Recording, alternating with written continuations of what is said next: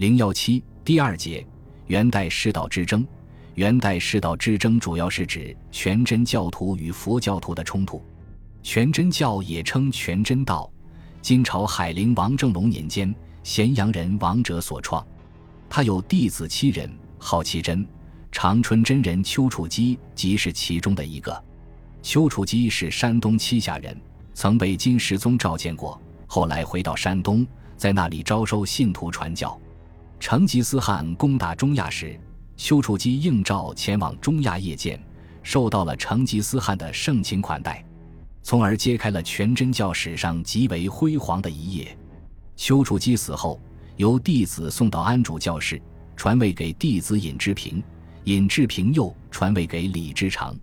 在蒙古国时期，全真教的势力呈上升趋势。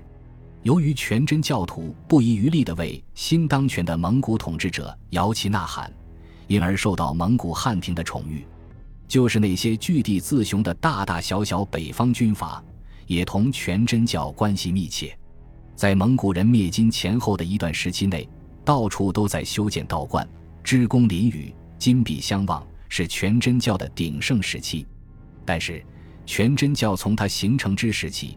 就与释教处于对立地位，各中原因是出自其他教派对暴发户全真道的嫉恨。从道教史籍来看，释道两派在大规模的冲突之前就有小矛盾产生了。如《金莲正宗记》记述，一个叫谭处端的道士已经有了很多门徒，还要四处乞食。在到一佛寺乞食时，被佛寺的禅师以拳击落两尺，谭处端并不还手。何雪咽入腹中，别人愤愤不平，欲为他讨回公道，他但笑而起手，表示出雍容大度、不与人争的气量，从此名满经络。还有一个叫王初一的道士，受到过金世宗的召见，也招致佛教徒的记恨。他们暗中用金钱收买世宗身边的人，让这些人给世宗说王楚一并非真仙，可以让他饮鸩酒做试验。世宗听信了侍从的话。在接见王处一时，赏赐给他三杯鸩酒。奇怪的是，王处一饮后平静如常，并未中毒。世宗这才相信王处一法术无边，甚为敬佩，赐给他金冠法服。这段记载是否属实，另当别论。但佛道之间的矛盾十分尖锐，却是显而易见的。丘处机因成吉思汗的宠遇，而使全真道出尽了风头，获得了汉廷的支持。使得全真道在与其他教派发生冲突时占有优势。尽管成吉思汗也不菲薄佛教徒，但他们不具备丘处机夜见成吉思汗归来后的那种无与伦比的显赫势力。加上当时战乱频仍，百姓避难于佛寺中就得削发，将来难以反俗，因此多遁入道门，这就无形中扩大了道教的势力。全真道抓住这一机会。拼命扩大自己的影响，竭力贬义佛教。他们不仅抢占佛寺土地、房舍，将其改为道观，而且故意贬低佛教经典，又将释迦牟尼的塑像排在老子像之后。有些道教徒还想统管佛教徒，这一切都使佛教徒大为不满。佛教徒也使尽浑身解数，力图振兴佛教。海云和尚是最积极的一个。此人八岁出家，元太祖九年谒见成吉思汗，被成吉思汗称之为小长老，后入燕京庆寿寺任长书记。元太宗七年奉旨主考僧徒，不久主持庆寿寺。乃马真皇后元年应召转入忽必烈帐下，当时忽必烈还是一位藩王。海云对忽必烈大讲如是。到三教中，佛法最直，应居三教之首。既然褒扬佛教，就必然贬低道教。偏偏在宪宗即位前后，全真教刊刻到藏时，又大肆宣扬老子，更使佛教徒恨之入骨。世道冲突大有一触即发之势。全真教与佛教徒发生大规模冲突之前，就同基督教徒进行过一次大辩论。原来。十三世纪初，蒙古人西征时，那种横扫一切、无坚不摧的气势，使欧洲各国受到了强烈震撼。他们向蒙古派遣教士，企图使蒙古人接受西方的思想和文化。就是在这样的背景下，圣方几个会士鲁布鲁起受法兰西国王的派遣，在宪宗三年年底到达哈拉赫林。他在这里居住了五个多月，没有完成自己的使命，却参加了一次有关宗教的大辩论。辩论时间定在宪宗四年五月份圣灵降临节前夕进行。参加的人有基督教徒、伊斯兰教徒、道士。鲁布鲁起非常精明，他事先串通了伊斯兰教徒，共同对付道士。先由鲁布鲁起出马与道士对阵，道士则选出一位从契丹来的人做鲁布鲁起的对手。契丹人有一个议员，鲁布鲁起的议员是威廉师傅的儿子。辩论开始前，蒙哥汗派来了三位书记做裁判员，一个是基督教徒。一个是伊斯兰教徒，还有一个是道教徒。他们宣布，这是蒙哥的命令，不得妄加议论。说上帝的命令与此有所不同。他命令，不得争吵或侮辱对方，不得引起骚动以致妨碍辩论之进行，违者处死刑。全场一片肃静，很多人都聚集在那里观看辩论。辩论开始时，道士先说：“朋友，如果你辩论不下去。”就找一位比你更有智慧的人来。鲁布鲁奇保持沉默，没有回答。道士又问：“你愿意先辩论哪个题目？是世界是怎样创造出来的，还是人死以后灵魂的遭遇怎样？”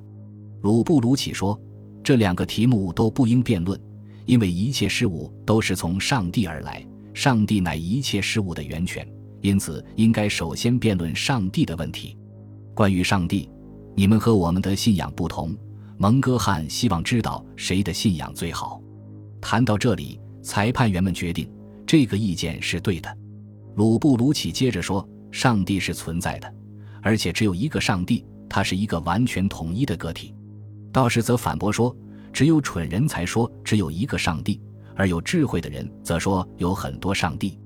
比如说，你们的国家就有强大的君主，而在这里则有蒙哥汗。”上帝的情况也是如此，不同的地区有不同的上帝。鲁布鲁起说：“你从人辩论到上帝，但这种例证或比喻明显不妥。照此说来，任何有权力的人在自己国家里都可称上帝了。”道士质问说：“你们说只有一个上帝，那是什么样的上帝呢？”鲁布鲁起回答说：“上帝只有一个，他是全能的，他不需要任何人的帮助，而大家却需要他的帮助。”人类则不同，因为没有一个人能包揽世界上的一切事情，因此世界上必须有许多君主。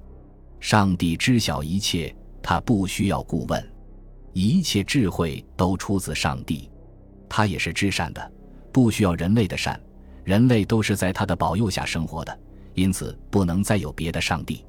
道士则说：“你说的不对，天上有一个最高的上帝，下面有十个上帝。”十个上帝下面有一个较低级的上帝，而地上则有无数个上帝。鲁布鲁起问道士：“既然上帝有很多个，那么这个最高上帝是全能的呢，还是依靠另外的上帝呢？”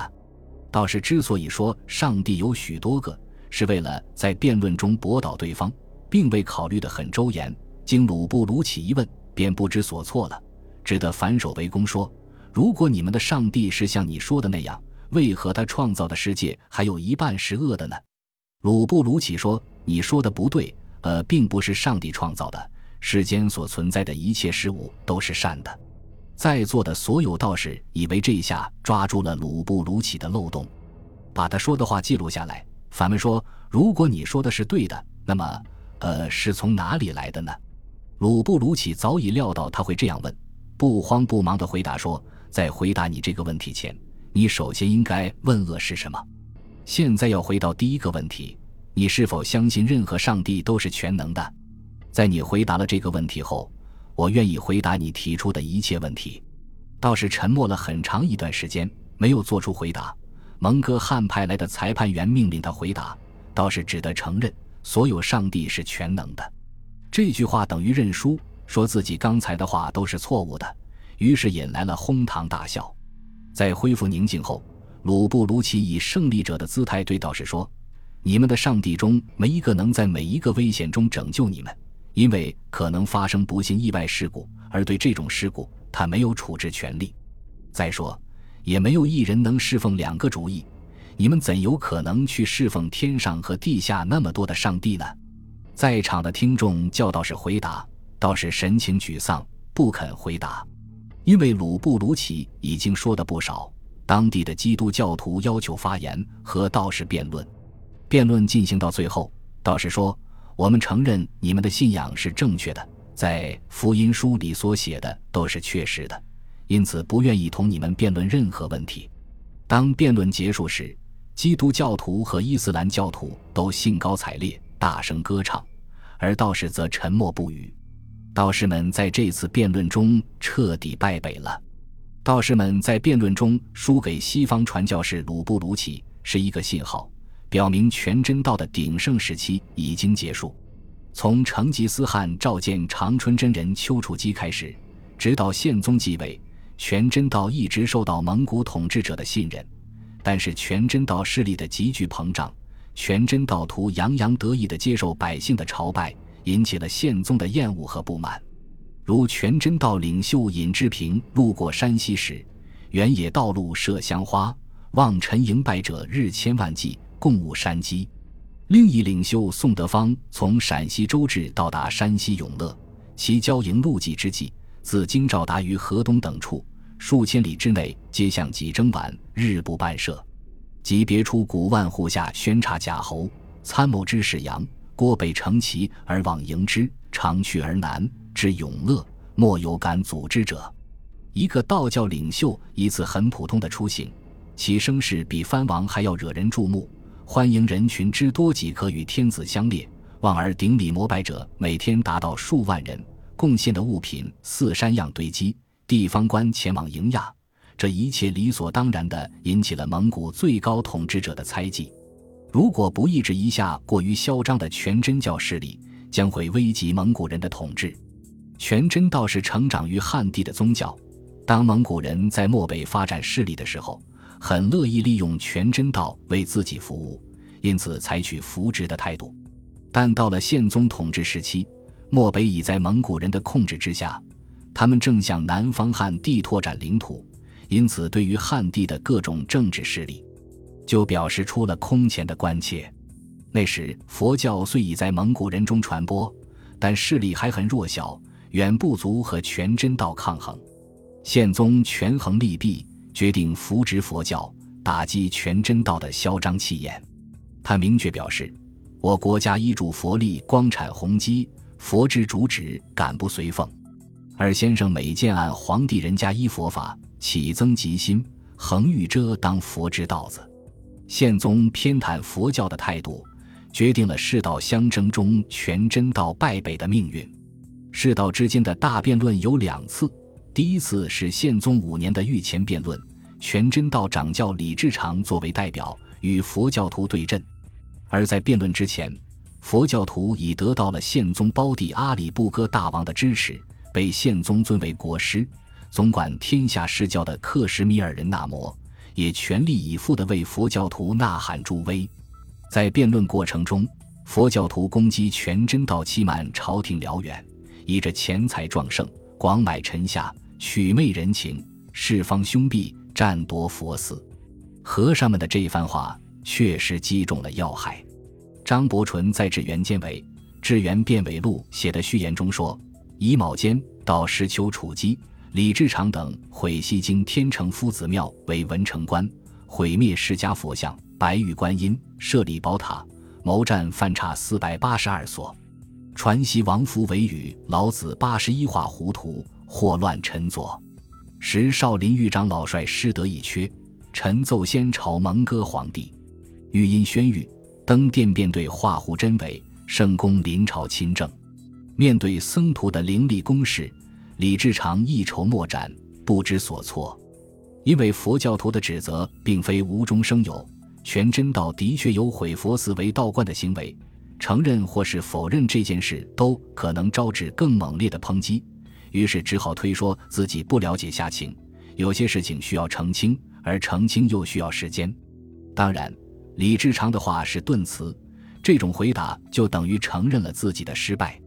智源变伪录的序言里接着写道：“李志长等亦堕此区，奉旨焚伪经，罢道士为僧者十七人，还佛寺三十七所。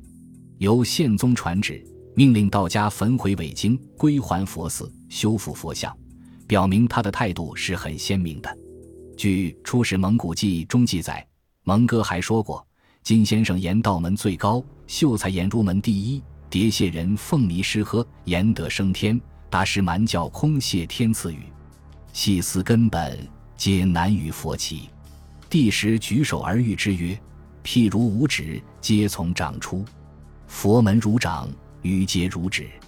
不观其本，各自夸炫，皆是群盲摸象之说也。”有的学者认为，说蒙哥独崇佛教是佛教徒的伪造。其实蒙哥是一个萨满教的迷信者，这种看法也许是事实，但是为了利用佛教打击一下全真道教，尽管蒙哥信萨满教，并不妨碍他说出这一番话来。李志长在辩论中败阵，意味着全真道从此走向没落。一向骄横惯了的全真道士们不肯接受这一结局，拒绝归还寺院财产。蒙哥的胞弟忽必烈竟指使人把李志长的接班人张志敬打得满脸流血。佛教徒也不放过张志敬。丙辰年五月，那摩大师与一些佛教徒首领再赴和林，打算和道士们辩论。辩论会定于这年七月十六日在和林城南的西拉行宫进行。李志长得知消息，不敢前往对阵，因为他在上一次的辩论中推说不知抢夺寺院财产的事。如再发生争执，深恐天子怪罪，便通知张志敬，为仲平等人牵沿路程，缓缓而行，不要和那摩大师等佛教徒相遇。后来文竹师退，即复趋于城。天子阿里不哥大王知此道是无礼，虽复多语，竟不语言。宪宗和阿里不哥看出了道士们内心空虚，不敢对阵，故意在路上磨蹭的做法，对他们很反感。道士们到达和林后，虽然反复向宪宗陈说，宪宗与阿里不哥认为真理不在他们一边，不予理睬，反应冷淡。全真道的处境雪上加霜，更不好过了。不久，宪宗因政务从错，把僧道对辩之事交给胞弟阿里不哥处理。宪宗七年八月，僧人少林长老、金灯长老等人又赴汉庭告状。阿里不哥下令让忽必烈过问此事，一定要按法焚毁道经。忽必烈虽然也讨厌道士，但作为直接处理此事的藩王，他代表着天子的意志，不愿给全国百姓以一笔扬此的印象，便传令世道两家再举行一场辩论，以示邪正分明。当时忽必烈正在开平营建上都城，下令世道两家各级名流高手。在上都宫中大阁之下辩论，双方对峙，壁垒分明。是到双方都在认真准备。佛教徒派出了三百人的强大阵容，除那摩国师外，还有西番国师、河西国僧、外五路僧、大理国僧等。全真道也全力以赴，想洗刷掉上次辩论失败的耻辱。他们派出了二百余人应战，以新任掌教真人张志敬为首。另有能言善辩、很有学问的王志坦、樊志英等参加。如果蒙古最高统治者的态度公正，哪方能够取胜还很难预料。因为全真道有行为失检之处，佛教徒也并非无懈可击。但是，蒙古最高统治者的决心已定，即放弃对各教不分宣制、一致支持的政策，在各种教派中独尊佛教。当然。被蒙在鼓里的全真道士们并不知情。双方辩论的中心是老子化胡经。蒙古统治者不讨论佛教典籍，专门去讨论这样一本书，是他们精心设计的一个圈套。因为老子化胡经是近代道士王福所传。晋惠帝时，道教徒与佛教徒相持不下，互争邪正，王福便写了这本书，意图扬道一佛。编造老子死后生于天竺为佛，教化世家的故事。因本书荒诞不经，唐代万岁通天元年，僧人会呈上奏武则天女皇，要求焚毁七版，禁止谬种流传，被武则天批准。不过当时并未焚烧干净，一直流传到元代。对于这样一本早就鉴定了的伪书，本来用不着再讨论了。蒙古统治者却组织辩论，倾向性是很明显的。这等于受佛教徒以柄。佛教徒们抓住这部伪书，纵横捭阖，四面出击，只是道家的伪妄，自然居高临下，把道士们驳得体无完肤。忽必烈火上浇油，要道士们显示入火不烧、白日上升等法术。当然，道士们做不到这一点。张之敬等目瞪口呆，不知所云。这场辩论又以道士们的失败而结束。奉旨做裁判的儒士姚叔等人当场宣布，道家在辩论中失败。道士们充当主要辩论人中，有十七名被勒令按僧俗剃发。道家侵占佛寺约两百余处，一律在规定日期内归还。老子画胡经一书被焚毁，从此该书绝版。这是全真道有史以来的最大失败。全真道的全面败北，并不意味着他对蒙古统治者已没有利用价值。蒙古统治者这样做，是因为政治形势起了变化。蒙古大汗在汉地的军政统治已趋于稳定，全真道在新旧王朝交替之际所起的那种特殊作用也已渐渐过去。客观形势只需要他以一个普通宗教派别服务于皇朝，而不允许他在凌驾于其他教派之上。